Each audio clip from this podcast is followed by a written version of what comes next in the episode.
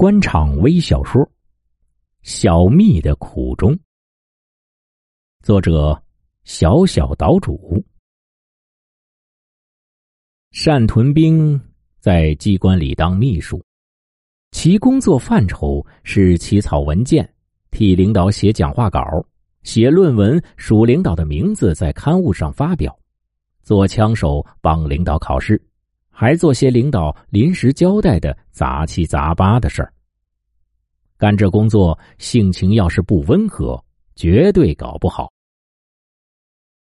可是干秘书太老实了，就吃亏。这不，单屯兵这小子从二十多岁干起，现在已近四十了，和他同进机关的人都得到了升迁，他还是个小秘。见到不平，他开始烦恼了，觉得再这样干下去已毫无意义了。婆娘也看出了他在闹情绪，就说：“你不是有个当老总的同学吗？看他那里要不要人，干脆办停薪留职算了。”他堂客所说的那个同学叫全德宝，那年二人都考进了机关，干了一阵子。全德宝认为机关太悠闲枯燥，只适合养老，就辞去公职，下海到了深圳。十多年的打拼，现在已经是一家公司的老总了。单屯兵马上与他联系。全德宝高兴的说：“老同学，你早该出来了。农民的儿子，既不是红二代，又不是富二代。”哪有官给你当？想不穿。单屯兵还在犹豫道：“老同学，咱把丑话说在前头啊，你给我开多少工资？”全德宝爽快道：“包吃包住，底薪一万元，干得好，每月有提成。”单屯兵在机关月薪只有六千元，他暗自高兴道：“说定了。”下个月我就到你公司上班啊！单屯兵马上打报告办停薪留职的手续。按说领导是不会批准的，可也巧，刚好一把手有个亲戚想进机关。先一阵领导还为难，机关一个萝卜一个坑，现在他主动走了，亲戚来填坑，这就没人说东道西了。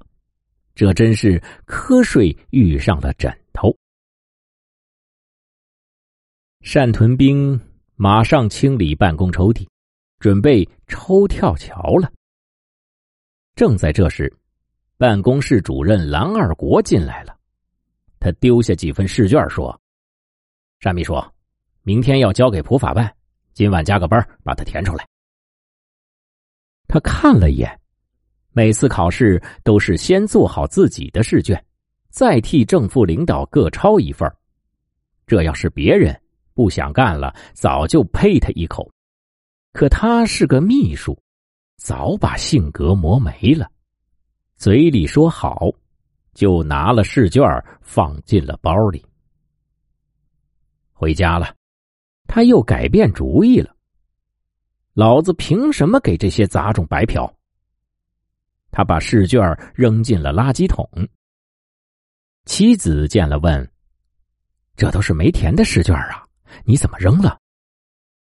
单屯兵说：“我今天特别扬眉吐气，不用给那些杂种领导当枪手了。”堂客明大礼，劝道：“你停薪留职还在拿单位的工资，不要搞这么僵，就帮领导最后一次忙吧。”让他们记得你的好。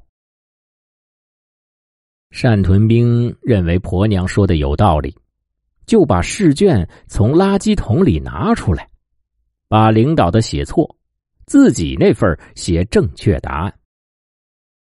第二天早，他直接去普法办交卷，免得中途有人帮领导再改试卷。秘书当久了。性格也变得古怪不可捉摸了。月底他快走的那几天，考试结果出来了，单屯兵想看领导出一回丑。这小子在机关不得志，搞得心理变态了。张榜后，他才知道，书记九十九分，局长九十八分，科长九十分，而像他这样的秘书、办事员，全都是七十到七十五分。